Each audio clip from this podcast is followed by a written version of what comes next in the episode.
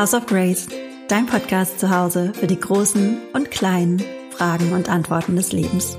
Mit Sandra von Sapienski.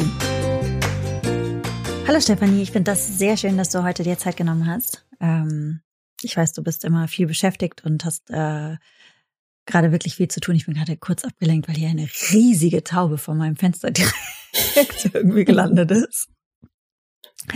Und äh, freue mich, dass wir heute ein bisschen quatschen können über dich und äh, wie du zu den Yoga Sutras gefunden hast, die ja deine große Leidenschaft sind. Über einen Begriff, den du geformt hast, den ich total liebe, Prakriti, Prakriti Power. Prakriti Power. T-Shirts von geben. PP. Und vielleicht können wir auch noch mal Katzbrui. Katz, ja, Katzbrui. Katzbrui finde ich, ähm, ja, muss mit dazu. Wir verraten aber noch nicht, worum es geht. Wir lassen Nein. das Geheimnis noch mal ein bisschen offen. Zunächst einmal. Ein großes äh, Geheimnis. Konnten wir schon im Vorgespräch feststellen, dass wir total vergessen haben, wie wir uns genau kennengelernt haben. Was ganz schön ist, weil es damit verbunden ist, dass man das Gefühl hat, dass man sich schon ewig kennt. So ist es. Aber ich weiß es wirklich nicht mehr. Ich weiß es, ich kann es auch nicht mehr genau re äh, rekonstruieren. Ich weiß aber, dass ich alle deine, die Sachen, die du machst, total cool finde. Also du hast deine Kurse zu den Yoga Sutras, du interpretierst das aus wirklich weiblicher, aus weiblicher Sicht und bringst dann nochmal einen ganz neuen Flavor so mit rein. Du ähm, hast Bücher, Bücher oder ein Buch? Drei, drei Bücher, Bücher geschrieben. Bücher, wobei bei einem nur Ghostwriting und Ah, da ja. dürfen wir natürlich nicht sagen, für wen du Ghost gewritet Doch, doch, das darf ich sagen, weil darf ich stehe auch hinten drin. Ich darf ja, das ist, also dafür darf ich sagen, weil ich offiziell hinten genannt werde als Autor, Mitautorin, aber mir wurde der Content geliefert und ich musste nur Text draus machen. Ach so, interessant. Die Yoga-Welten, ja, über die Chakren. Wer hat das geschrieben? Die Gabi Henseler aus München, eine Yoga-Lehrerin. Hm, Kenne ich nicht. Hm. Und glaub, das ist ja gekommen, weil du aus dem Journalismus kommst. Genau, weil ich aus dem Journalismus komme und. Erzähl mal, wie, wie war das denn eigentlich? Wofür welche Zeitschriften hattest du geschrieben? Für welche also Magazine? Also, das war ja wahrscheinlich ein ganz anderes Leben als das, was du jetzt führst, oder? Ein völlig anderes Leben. ein komplett anderes Leben. Tatsächlich. Also so eine 100, ich weiß nicht, 103, ne, da wäre ich ja wieder ins 360, wäre wäre ich wieder da, wo ich bin, also 180. ähm, ja, ich habe angefangen bei der Abendzeitung in München als Volontärin und ähm, war da lange dann im Politikbereich sogar und bin dann der Liebe wegen nach Nürnberg. Die Stadt fand ich schön, die Liebe hat nicht lang gehalten mhm. und dann war ich gelangweilt und dachte, wie kommst du jetzt da weiter, ähm, journalistisch und dann bin ich bei einer Frauenzeitschrift gelandet, obwohl ich nie zu einer Frauenzeitschrift wollte, weil ich das immer irgendwie ein bisschen doof alles fand. Warum fandest du das doof? Ach, immer so dieses Reduzieren auf, auf diese Frauenbilder mochte ich nicht. Mhm. Dieses, du musst einfach nur hübsch aussehen und dann passt schon alles. Und mhm. also dieses Bild, das vermittelt wurde. Und dann hatte ich mich aber, weil die in Nürnberg die Berufschancen halt echt mau waren, und dachte, okay, München ist schon besser und hatte mich beworben erst bei der Glamour und die Stelle war dann aber nicht frei und dann wurde ich gefragt, ob ich zur Joy kommen möchte für Musik, mhm. Film und People. Und das fand ich super.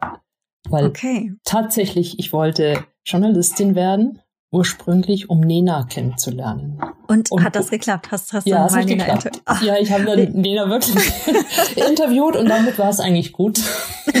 dann war so Mic Drop. genau, das war's. Ziel erreicht, Ziel erreicht. Nein, und das war natürlich ein tolles Leben so bei der bei der Joy, da ich weiß nicht, alle Filme vorab sehen zu können, Musik vorher hören zu können, auf Konzerte gehen zu können, Leute wie Matthew McConaughey interviewen zu können oder Charlize Theron war das damals. Die habe ich auch mal erlebt, die fand ich richtig cool. Die hat ja eine ganz tiefe Stimme ne? und einen ja, ganz trockenen Humor. Total. Und die, die sieht ja eigentlich ein bisschen aus wie, also die hat ja total breite Schultern, ne? Ja. Die ist ja so richtig also fast männlich, also dieses wahnsinnig schöne Gesicht und ich ja. liebe sie, ich finde sie so ich finde so diese, ähm, ich finde, dass sie ganz viel so in ihren Spannungsfeldern einfach eine unfassbare Ausstrahlung hat und auch unglaublich. Also sie war auch unglaublich lustig einfach. Ja, das ist ja auch noch mit dazu. Aber ja. Matthew Conaughey auch, der ist auch unglaublich. Ja, ja. Hm, den hätte ich auch gerne mal. Ja, nicht. Ich weiß, ich weiß nicht, was ich ihn interviewen sollte. Wir haben dann übers Campen und Grillen geredet. mein Chef war total sauer. weil es nicht das Interview war, das es sich erhofft hatte. Und, aber war gut. Nein, das war ein schönes Leben. Das war toll. Hattest du einen, äh, einen Interviewpartner oder Interviewpartnerin, wo du mal richtig nervös warst?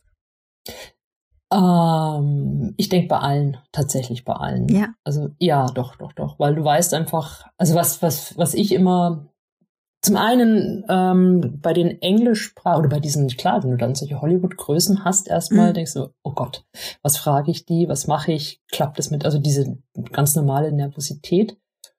Ähm, aber doch, die, die, die, also ich glaube, was bei mir auch immer da war, das war diese Frage. Also einerseits wirst du aufgefordert, natürlich von den Zeitungen, von deinem, von deiner Redaktion, frag dieses, frag jenes, geh da wirklich tief rein ins Privatleben, weil das ist das, was die Leute hören wollen. Mhm.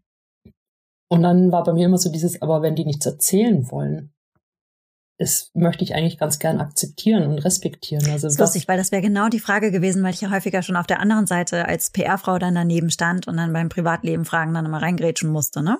Ja. Und ähm, und ich, man merkt das ja vielen Redakteuren auch an, dass es denen total unangenehm ist, ne? das ja. zu fragen und wie ja. du damit umgegangen bist. Das wäre tatsächlich auch meine nächste Frage gewesen. Und dann hast du, dann hast du es dann einfach nicht gefragt und hast dann.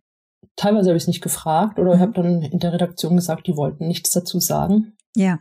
Oder einfach geguckt, wie weit kann man gehen, was ist jetzt angenehm noch, oder das merkst mhm. du ja, wenn du mit jemand redest, wie weit. Also die Profis, also die, die Amerikaner, die sind ja Profis. Die sind total Profis, ja. Also die erzählen dir, die erzählen dir irgendwas, ob es jetzt stimmt oder nicht, weiß ich nicht, aber die, Aber die entertainen, die wissen, wie man das macht und ja. wie man entertainen muss und wie man Content kriegt, den man dann in der Redaktion mhm. abliefern kann, wo man irgendwas rausholen kann. Und mhm. sagt, das ist das Einzigartige, was wir bekommen haben und irgendjemand anderer hat was anderes bekommen. Und dann die, fand die Deutschen fand ich schwieriger weil die das nicht so können und die kreieren auch so einen Nimbus um sich herum. Das ist immer eher Art. Das ist immer eher. Ja, genau, genau. Und wo dann hinterher auch äh, also mit manchen dann wirklich um Kommas gestritten wurde, habe ich so nicht gesagt. Das hast du hier doch auf der Aufnahme, habe ich dir doch, das hast du doch gesagt, das mhm. war doch, nein, das möchte ich jetzt doch nicht mehr so haben. Denkst okay, und dann kommt mit Anwalt und alles. Und da sind die Amerikaner entspannter. Und das macht mhm. mehr Spaß. Und die Deutschen fand ich immer ein bisschen, ich sag, mach doch mal ein bisschen locker, erzähl halt irgendwas. Ja, ich äh, weißt du, was ich mich auch gefragt habe? Also man hat das ja immer noch, ne, bei den Frauen, bei den, gerade bei den Frauenzeitschriften oder bei den Klatschzeitschriften, dass es immer um das Private geht. Und ähm, manchmal frage ich mich, ob sie die Leute auch oder ob das meine Bubble ist, ob sie die Menschen nicht einfach total falsch einschätzen. Weil ich persönlich fände es spannend zu wissen, was Matthew McConaughey über Bio und Camping denkt. Und, und total, Grill. total. Ja? Aber das oder, ist oder, oder so allgemeine Ansichten zum Leben. Ich hatte mal ein Interview ja. mit äh, Florian David Fitz gemacht und das war 0,0 privat. Ähm, sondern es ging um das, was wir wirklich brauchen, ja, und ähm, ja. was elementar im Leben ist. Und das fand ich mega spannend. Und ich glaube, da unterschätzen die vielleicht auch ähm, ihre Leserinnen und Leser. Und was mich richtig ankotzt, ja, wobei ich ja selber in dem Bereich arbeite, ich habe ja immer noch meine PR-Agentur, aber dann denke ich immer, ey, wir sind im, es ist das Jahr 2020 und ihr fragt ernsthaft die Frau immer noch, und wie ist es mit Heirat und mit Kinder bekommen? Ja, fürchterlich, fürchterlich. Da denkt man, da geht's noch? Das ist so, ja das ist wirklich immer noch so aktuell, ja, und dann ja. Und, und auch, dass Frauen immer als das, das habe ich in äh, einer, ich glaube, ich habe es in, na, ist auch egal, in welcher Zeitschrift ich es gelesen habe, auf jeden Fall in einem People-Magazin. Da stand ernsthaft Reese Witherspoon in Klammern Ex-Frau von Ryan Philippi, wo man denkt, who the fuck is Ryan Philippi? Ja, genau. ja interessiert doch gar keine Sau mehr. Nee. Der Typ hat es einfach nicht geschafft und seine Ex-Frau hat es geschafft, ja? Genau, da, da muss man den Ex-Mann da, das ist die Definition. Mhm. Und das ist so schade, weil das war Maga äh, Magazin, da als das gestartet ist, war es richtig cool. Und ähm, jetzt ist, jetzt stehen da solche Sachen drin. Und dann, da denke ich immer, das ist doch wirklich nicht das Bild, was wir weitergeben möchten, oder? Das, ja, das, das ist, da darf man also, doch wirklich mal umdenken. Total, aber das ähm, war auch immer ein Grund, warum ich es wirklich schwierig fand. Also wo ich, ich war froh, dass ich in diesem Musik- und Filmbereich war, wo mhm. ich also nicht in dieses, in diesen Hardcore-Bereich der Frauenzeitschrift Mhm. treten musste, indem ich ein Bild kreiere nach außen, das ja der Realität nicht entspricht. Aber mhm. die, die Prämisse, die unser damaliger Chef uns vorgegeben hat, Tenor muss sein, wie kriege ich ihn, wie halte ich ihn, wie mache ich ihn abhängig von, von mir? Aber interessant, ne, dass das auch ein Mann und, dann entsprechend vorgibt. Ne? Genau, und dann gab es ja auch immer Leser, Leserinnen-Umfragen, was wollt ihr im Thema im Heft haben, was interessiert euch? Das war ihm völlig egal. Mhm. Das Lügen, die Lügen. Das stimmt so nicht. Die wollen diese Themen haben, die wollen diese sechs Themen haben. Und dann haben aber die Frauen immer gesagt, nee, es ist uns zu hart, das wollen wir nicht. Wir wollen nicht so. Wir wollen diese Themen nicht so aufbereitet haben. Wir wollen da, finden wir eklig zum Teil, mhm. weil also absurd. Also nein, die lügen. Die wollen das. Und, und das fand ich, ähm, und auch so, weißt du, dieses Frauenbild, auch wie der Körper aussehen muss. Und dann wurde, also was in der Zeitschrift auch, also was ich auch echt grenzwertig fand, dass dann auch dieser sich dieses lustig machen über das Promis, also ihre schrecklichen Figuren, un, unretuschiert und da wurde sich dann seitenweise. Oh, ja, da gibt es ja ganz viele Zeitschriften auch jetzt auf dem Markt und ja. das ist ja, also früher habe ich das auch gelesen. Mittlerweile ja, mache ich das nicht mehr. Und die arbeiten dann ja auch ganz viel mit Alliteration, Katastrophenknie beispielsweise. Genau. Oder, oder das, das finde ich so schlimm. Äh, da gibt es auch ein ganz, ganz cooles äh, Video von Caroline Kebekus zu, die gesagt hat, Knie, ernsthaft, lass uns doch das sind wenigstens unsere Knie. Ja, das ist, ähm, das bedient echt so die, die niedersten äh, Mechanismen, ne? Mhm. Ich habe das früher, hast du dir das nie angeguckt? Früher habe ich mir das angeguckt und das hat mir so eine, und ich glaube, dass äh, je mehr du zufriedener mit dir selber bist, desto weniger hast du das. Aber früher, als ich eben nicht so zufrieden war und mhm. nicht so äh, fein mit mir oder rund mit mir, hat mhm. mir das eine ganz komische Befriedigung gegeben zu sehen, ah, Kim Kardashian hat auch richtig Zellulite. Ja, natürlich, natürlich mhm. guckst du da und auch, ähm, genau, guckst und denkst, naja, ist ja auch nicht alles ganz perfekt bei denen und dann bist ja. du da so ein bisschen erleichtert mhm. und denkst, okay, muss ich ja auch nicht und ähm, doch, doch, das schon, aber auch, aber wo ich auch gemerkt habe, aber es ist auch so ein unterschwelliges immer, du musst auch noch so gut sein. Du bist noch nicht perfekt. Du bist mhm. noch nicht gut genug. Du hat das was mit dir gemacht? Hat das, hat das, äh, hat das dich irgendwie ähm, zweifeln lassen oder? Ja, warst du in sagen. dir so gefestigt, dass du, dass du, mhm. dass dich das nicht tangiert hat, dass du es gemerkt mhm. hast, aber nichts, keine Auswirkungen? Nee, ich würde ich nicht sagen, dass ich so gefestigt war. Nee, nee, sondern das mhm. macht ja unter, das ist, sickert ja die mhm. ganze Zeit so in mhm. einen rein und dieses Unterschwellige. Und du musst, also dann auch, du musst dieses auch dieser Konsum, du musst diese Klamotten, du musst diese Marken haben, du musst jenes haben, um mithalten zu können, um, um gut mhm. zu sein, um zu passen. Und das ist so, ja, schon so unterschwellig war es da. Und dann hast du natürlich die ganzen schönen Kolleginnen um dich herum, denen es genauso ging. Also war so ein Wettstreit, wer hat die noch besseren Sachen an, unbewusst würde ich sagen. Wir sahen auch alle gut gekleidet aus, kein Vergleich zu jetzt hier auf dem Land. Wenn man jetzt mal Yoga macht, dann kann man ja ganz ungestraft mit den Leggings rumlaufen. Ja. Also, das ist, ähm, und ich glaube, als ich aufgehört habe, erstens für eine Frauenzeitschrift zu arbeiten und dann auch gar nicht mehr Frauenzeitschriften zu lesen, ist es mir besser gegangen. Und ich, ich habe die früher auch super intensiv gelesen und es gab auch, mhm. es gab auch äh, ganz tolles Allegra zum Beispiel, fand ich großartig. Ja, es gibt auch. Gute, und da sind ja so ein paar wahnsinnige Autoren rausgekommen, ne? Sabine ja. Berg, Suse Karloff, ja. Karot und so, ne? Das sind halt Frauen, die mich echt so begleitet haben auch mhm. und ähm, die mich total inspiriert hatten. Oder ähm, jetzt Emotion finde ich auch noch ganz gut. Aber tatsächlich ist auch mein Interesse an Frauen. Ich, ich gucke es immer wieder, weil ich ja natürlich auch mich beruflich damit mhm. beschäftige in der PR. Ähm, aber ich merke auch, dass mich das, die Themen einfach nicht mehr so catchen. Ich merke aber auch, dass es so langsam zart sich ändert. Ne? Es gibt schon Zeitschriften, mhm. die dann andere Wege einschlagen. Ähm,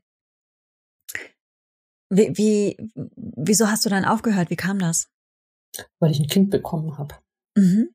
Weil ich ähm, schwanger wurde mit, meinem, mit meiner Tochter und mein heutiger Ehemann, auch der Vater meiner Tochter ist, und auch meines Sohnes nicht mit mir, nicht nach München. Ich wäre gerne in München geblieben und mhm.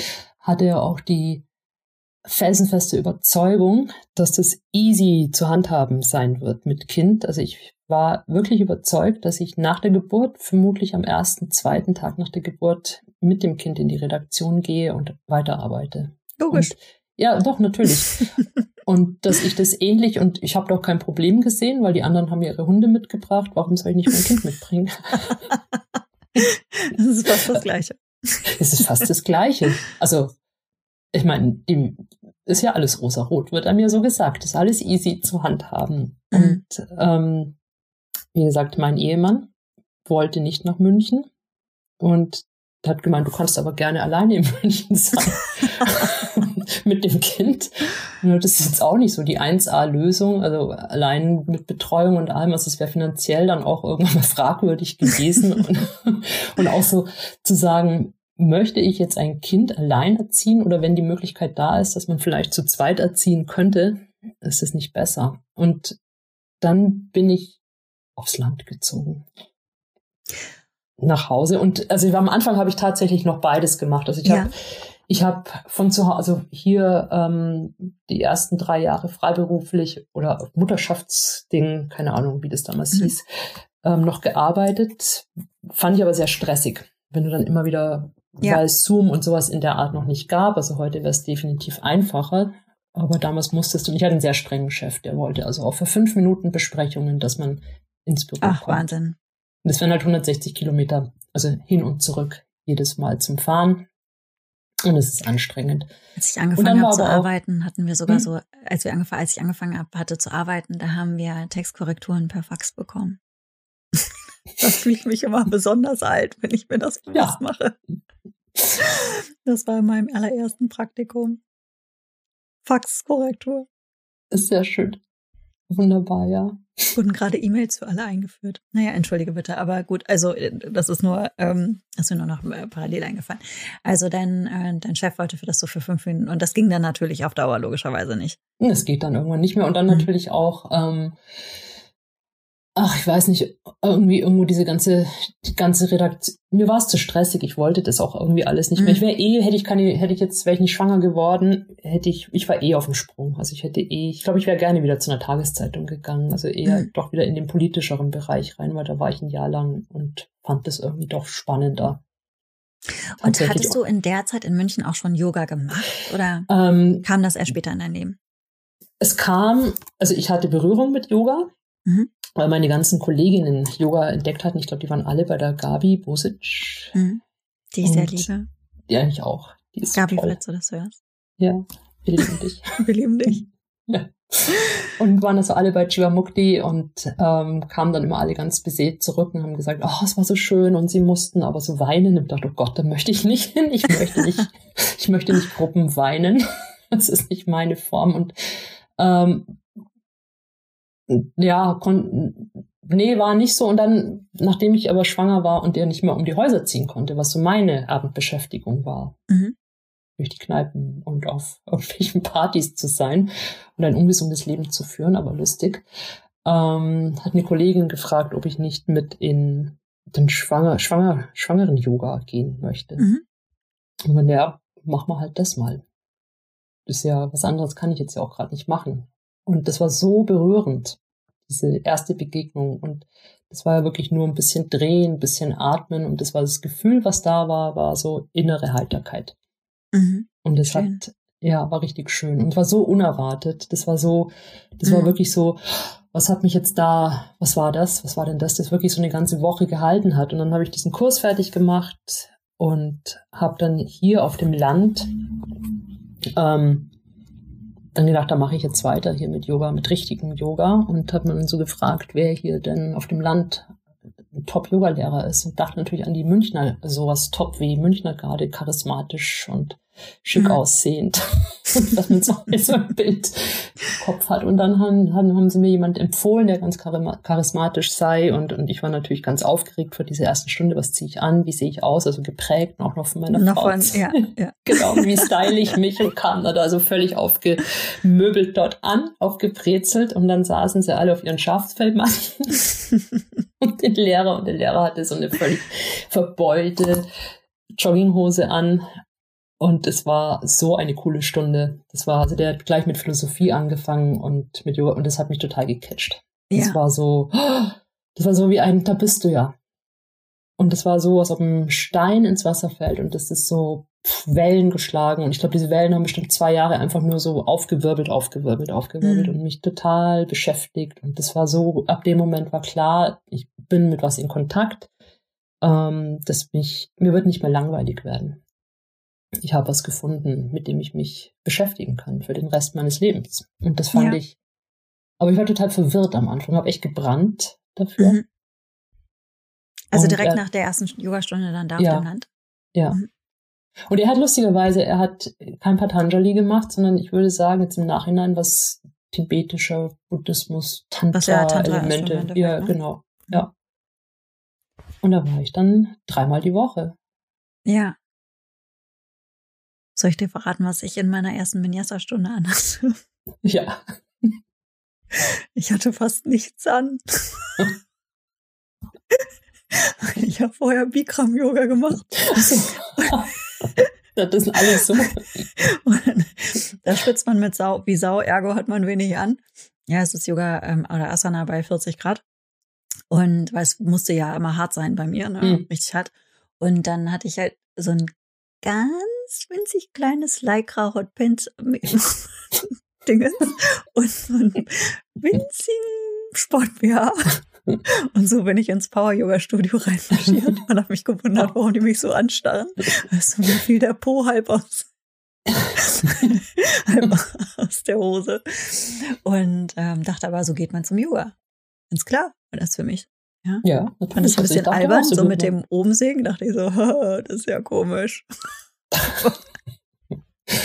Ja, Na gut, ähm, also da habe ich dann das, das Kichern dann so unterdrückt und habe dann in meinem echt mega knappen Outfit. Ich hatte ja auch dann hinterher Kubi und Dirk von Power Yoga Germany, bei denen ich die erste Stunde dann hatte, Interview und da meinte, ja Sandra, ich kann mich sogar noch an dich erinnern. und dachte, naja, wagemutiges Outfit, aber dann gut, lassen wir mal alle so sein. für mich war klar, dass man halt so aussieht. Naja. Da muss ich, äh, muss ich noch dran. Aber ich bin denen total dankbar, weil das letztendlich, von da aus ging es dann auch weiter. Ne? Und dann ja. bin ich dann in ein Studio auch auf dem Land gegangen und da hat es mich dann auch voll gecatcht. Und da ähm, beim Satya Luka hatte ich dann auch meine erste Ausbildung gemacht. Mhm. Ja, und das war auch der Talk vorher. Es war, und diese, diese, diese Berührung, damit kann ich mich tot, kann ich total verbinden, was du gesagt hast, dieses hm.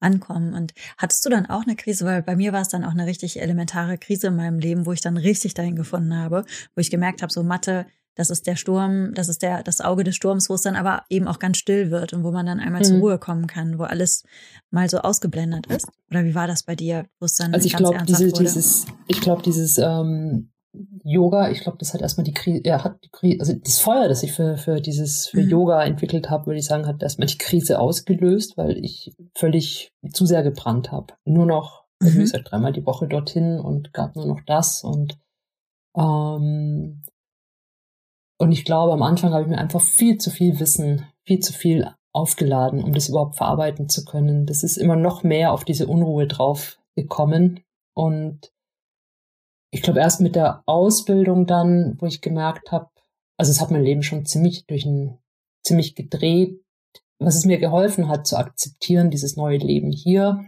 mhm. dieses weg aus diesem aus diesem alten, aus dieser Großstadt hier mich hier anzukommen.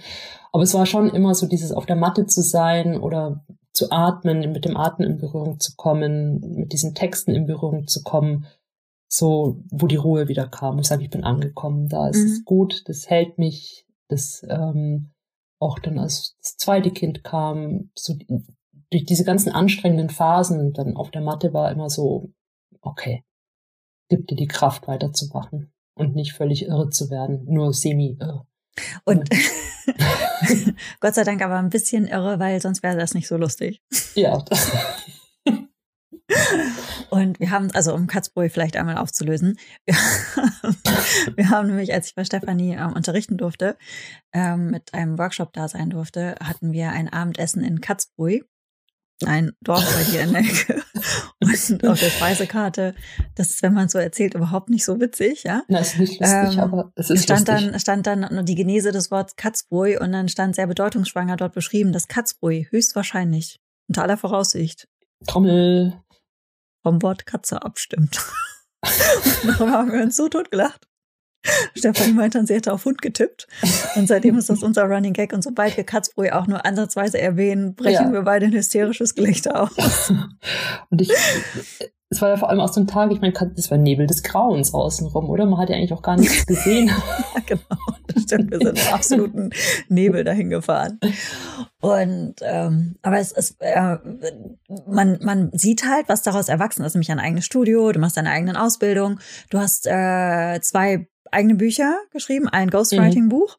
Mhm. Und über das Thema des Nicht-Irrewerdens, das war ja auch das Thema des letzten Buches, wie du ja. die Yoga Sutras für dich genutzt hast. Ja. Ähm, um im Familienalltag zu bestehen. Kannst du, kannst du dazu noch so ein paar Sätze oder was wären so deine, deine, lass uns mal in Lifehacks denken, ja. was muss ich tun? Was wären die drei Lifehacks, die du, die du absolut jedem dann an die Hand geben kannst? Aus der, aus, aus dem Buch. Aus, aus diesem Buch. Ähm, genau, aus diesem Buch. Alle wollen sich gut fühlen. Also ist in Bezug auf Verständnis für sich, für die Kinder. Wir wollen mhm. uns alle gut fühlen. Wir, jeder greift nach dem Mittel, das er kennt. Für die einen ist es Schreien, mhm. für die anderen ist es auch Schreien. Ähm, für die anderen, aber jeder hat so seine Methode, weil wir es nicht anders wissen. Wenn wir mehr Ruhe wollen, also das erstmal zu akzeptieren, wir wollen uns alle gut fühlen, das lässt uns irgendwie sehr komisch handeln. Wenn wir ins Gleichgewicht kommen möchten, müssen wir wissen, warum wir handeln, wie wir handeln, was der Grund ist. Also diese Suche nach dem guten Gefühl letztlich. Mhm. Wir wollen uns gut fühlen, wir wollen im Frieden sein. Und dass es Methoden gibt, dorthin zu kommen. Dass wir bestehen können im Alltag und dass diese Methoden letztlich gar nicht so schwierig sind. Man muss nur ein bisschen was am der Art, wie man lebt, verändern, bewusster werden, aus dem Unbewussten ins Bewusste kommen. Aus einer unbewussten Inkompetenz in eine unbewusste Kompetenz kommen. Und vielleicht noch. Ähm, Wie kann man das zum Beispiel machen? Also wirklich ein ganz konkretes Beispiel. Wie kann man äh, sich bewusst werden? Ähm, aus der Yoga-Philosophie gibt's oder in dem im Yoga im Yoga Sutra ähm, gibt's diese Idee. Das ist einmal Kriya Yoga und einmal eben in dem Ashtanga, in dem achtgliedrigen Pfad. Kriya Yoga ist das Handeln. Und das ist so mhm. der Übungsweg. Kriya ist immer die Handlung und das letztlich geht's darum, so ähm, seinen Lebensstil zu verändern, zu verbessern. Das ist so Self-Empowerment, würde ich sagen. Mach, tu etwas. Und eine Methode davon ist die Selbstbeobachtung, Selbstreflexion. Mhm. Das Sanskritwort dafür wäre Svadhyaya, aber es ist so dieses Ich beobachte mich selbst. Zum einen, um zu erkennen, was ist ein, was ist dieser friedliche Teil in mir, der in der Lage ist, gelassen zu sein, der in der Lage ist, verzeihen zu können, der in der Lage ist, unaufgeregt zu sein, der in der Lage ist, nur beobachten zu können. Und was ist dieser Teil in mir, der sich ähm, aufregt, der mhm. gerade mal kurz vorm Austicken ist, der aber auch lieben kann, der, also der so emotional aktiv ist und es auch sein darf. Ähm, und wie lerne ich über dieses Beobachten, lerne ich kennen oder lerne ich zu begreifen, in welchen Situationen ich wann wie reagiere, was vielleicht die Ursachen sind, was meine Prägungen sind, was meine Muster sind, was meine Glaubensmuster sind, warum ich denke, man müsste so handeln, was mir anerzogen wurde. Man lernt sich kennen darüber. Und über dieses Kennenlernen von sich selbst, seiner Muster, seiner Prägungen, kann man auch anfangen zu entscheiden, welche möchte ich denn behalten, welche tun mir gut, welche tun mir nicht gut, welche möchte ich welche darf ich verabschieden aus meinem Leben, welche möchte ich behalten, welche möchte ich verstärken.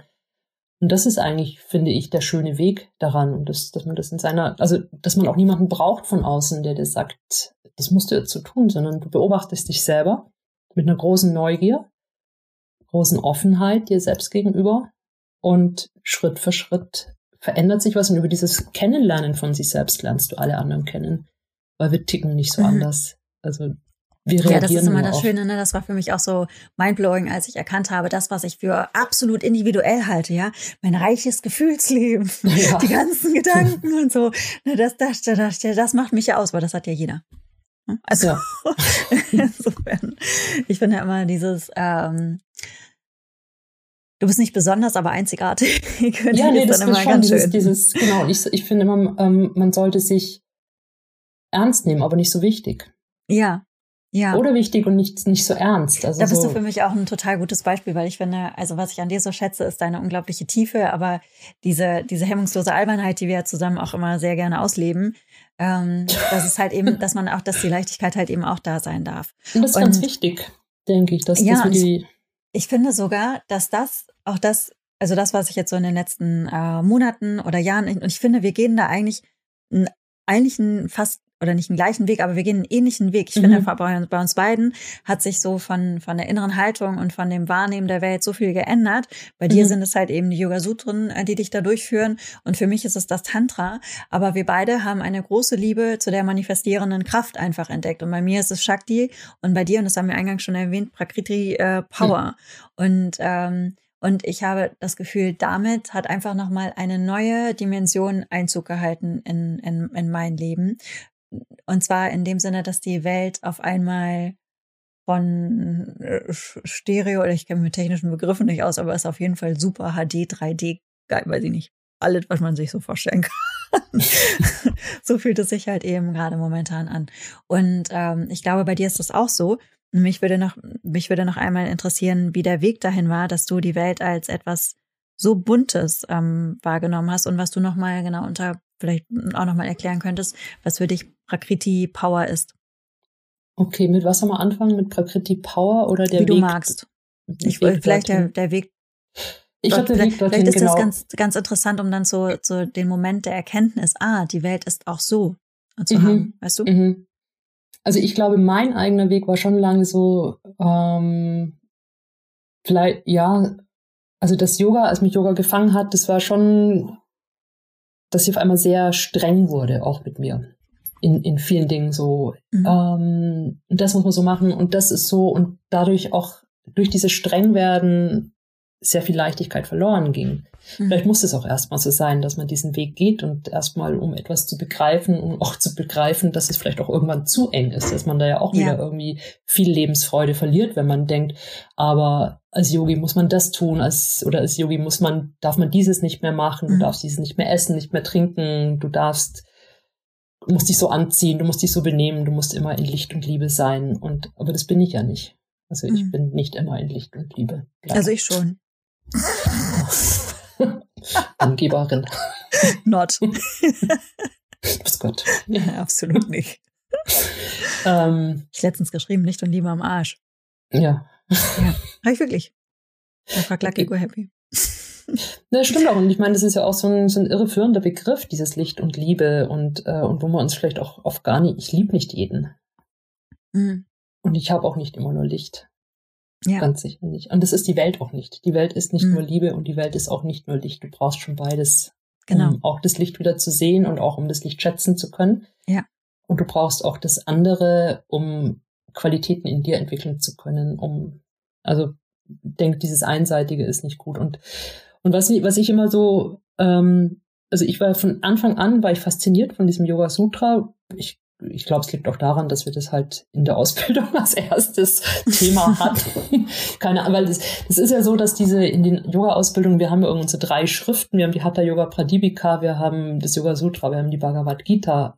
Keine Ahnung, was wäre, wie würde die Yoga-Welt aussehen, wenn jetzt tantrische Schriften zuerst Einzug gehalten hätten, wäre anders gewesen wahrscheinlich. Aber so haben wir, und wir bei uns in der Schule, wir hatten in der Ausbildungsschule, wir haben halt mit dem Yoga Sutra viel gearbeitet. Und das fand ich schon faszinierend, was die Psyche erklärt. Das Yoga Sutra ist ja weniger Philosophie als Psychologie. Es erklärt mhm. den Geist. Das ist keine, keine Philosophie. Und ähm, was mich immer so ein bisschen dran gestört hat, war auch aber, dass es eben so streng ist, so freudlos rüberkommt und so muss die Welt ablehnen, weil die, die ganze Welt, das ganze Leben ist Leiden und das Leiden entsteht durch die Welt. Ähm, sag, naja, das ist irgendwie, du denkst, Welt ist blöd und ja, und du musst dich zurückziehen und nur noch Meditation und ach, weiß nicht, also ich fand's streng, aber spannend. Also und, mhm. und vor allem spannend, weil ich gedacht habe, ich glaube nicht, dass äh, so ein alter Text, der so lange, den es so lange gibt und so auf diese paar Sutren, auf so, das ist ja auch so spannend, dass das einfach fast kein Verb drin, einfach nur so kurze Wörter nebeneinander. Das ist sowas, sowas, was ja eigentlich irgendwo so eine Strenge und ähm, auch zum Teil vielleicht auch eine Freudlosigkeit propagiert. Und das ist auch das, was ich von vielen höre. Das Yoga Sutra ist unzugänglich und es ist so streng, dass das so lang hält als Methode auch oder als Text. Ähm, und dann hatte ich lustigerweise über ja, Christopher Wallace, den wir beide kennen, über Tantric mhm. Yoga Now, ähm, gesehen, wie der mit Texten arbeitet, mit tantrischen Texten, die ja auch Sutren sind zum Teil, und dass es da Meditationsformen dazu gibt. Und dass die irgendwie anders ausgelegt werden können und dass es Kommentare mhm. dazu gibt, was ich auch mhm. alles nicht wusste. Und dann habe ich mich auf die Suche gemacht nach Kommentaren mhm. oder wie könnte man sowas denn noch auslegen? Gab es Praktiken dazu oder wie haben die das denn angewendet? Das wissen wir ja, alles. Wird ja, ja, nicht gelehrt. Es wird immer nur nee. als Textkorpus irgendwo gelehrt und dann mhm. auch nur das erste und zweite Kapitel. Und das dritte wird gesagt, das ist gefährlich, weil da entstehen ja besondere Kräfte. Musst du aufpassen. Darfst du nicht haben als Yogi, besondere Fähigkeiten. Mhm. Und dann hatte ich darüber ähm, englische Texte gefunden, die es ganz anders auslegen als die Texte, die wir in Deutsch kennen vom Yoga Sutra. Auf einmal hast du mehr Erklärungen und dann hatte ich meinen neuen Lehrer, der mir auf einmal auch eine andere Sichtweise mhm. eröffnet hat. Und dann bin ich durchs dritte Kapitel gegangen, wo diese gefährlichen, besonderen Kräfte, die Cities, mhm. beschrieben werden, diese yogischen Superkräfte. Und äh, war hingerissen. Was sind das für welche?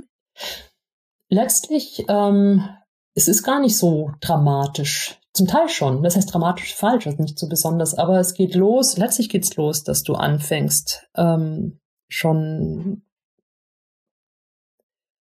dass, wenn man in dem achtgliedrigen Pfad schon anfängt, geht's ja schon los, dass du sagst, wenn du permanent friedlich bist, wirst du nur friedliche Menschen um dich herum haben. Wenn, wenn du die immer die Wahrheit sagst, wird dein Wort großes Gewicht haben. Dir wird geglaubt werden. Das sind alles Fähigkeiten, die man hat. Aber dann geht es auch darum, dass du einfach anfängst, weil das dritte Kapitel ist ein Eintauchen in die manifeste Welt, in ihre groben und in ihre ganz feinen Form, dieses Begreifen davon. Und dann siehst du einfach diese vielen Möglichkeiten, die sie hat. Und wenn du es verstehst, sagen die, wenn du es wirklich verstehst, kannst du etwas verändern. Kannst du die Formen verändern? Kannst du groß werden? Kannst du ganz klein werden? Kannst du die Sprache von allen verstehen? Also irgendwie ganz mhm. tolle Sachen, die man sich zum Teil gut erklären kann. Es ist ein bewusster Werden von der Welt und dem Potenzial. Und das ist so für mich, als ich das dritte Kapitel gelesen habe und dachte, wie schade, dass das nie unterrichtet wird, weil es ist großartig. Es zeigt uns, was für ein Potenzial in dieser Welt steckt. Und das ist auch das, was du mit Prakriti Power nimmst? Das ist die Prakriti Power, diese Kraft, die sie hat, diese Fähigkeit mhm. zur Veränderung, zum Wandel, zum sich immer wieder neu zu formieren, sich neu zu zeigen, diese, dieses, ja, diese Möglichkeiten, die uns dadurch aber auch auf, also die auch in uns sind, wenn wir es richtig einsetzen und bewusst werden davon, wie diese Welt, also wie, wie unglaublich mannigfaltig die ist und dass das nie vergehen wird, dass sie sich immer wieder zeigen wird und das ist so diese es wird ja auch die Shakti genannt, die Shakti-Kraft, also darum Power. Ähm, und sie sagt, das Einzige, was Patanjali sagt, ist, ähm, das ist nicht das, das Ziel ist Freiheit, also dass man nicht mehr ähm, in diese in diese Muster reinfällt, lehne ich ab und möchte ich unbedingt haben, sondern wenn du sie hast, geh gut damit um, aber es ist per se nichts Schlechtes. Hm, genau wie im Tantra. Ja. Was würdest du sagen, Stefanie, ist deine Superpower, die du dadurch erlangt hast?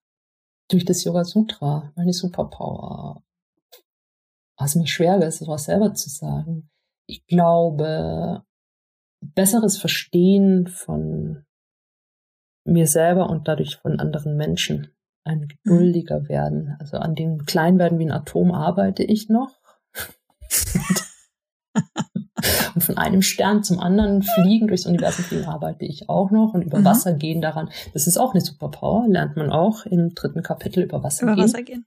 Ja, auch noch. Aber ich glaube so, als, wenn ich sage, als Superpower, ähm, was ich vorher nicht hatte, also wenn ich sage, was neu dazu kam durch diesen Yoga-Weg, gerade jetzt auch im Hinblick vielleicht auf der Familie, wesentlich verständnisvoller und ruhiger mhm. zu sein, geduldiger zu sein und ähm, sie auch nicht formen zu wollen, mhm. so dass sie so sein müssen, wie ich das möchte, sondern sie auch lassen zu können, ihren, ihren Weg gehen zu lassen, ja. Vertrauen in sie zu haben, dass sie das schon machen werden. Es ist so geil, dass du das sagst, weil ich, das sind auch Dinge, die bei mir ganz neu hinzugekommen sind durch meinen Weg. Ne? Deshalb, mhm.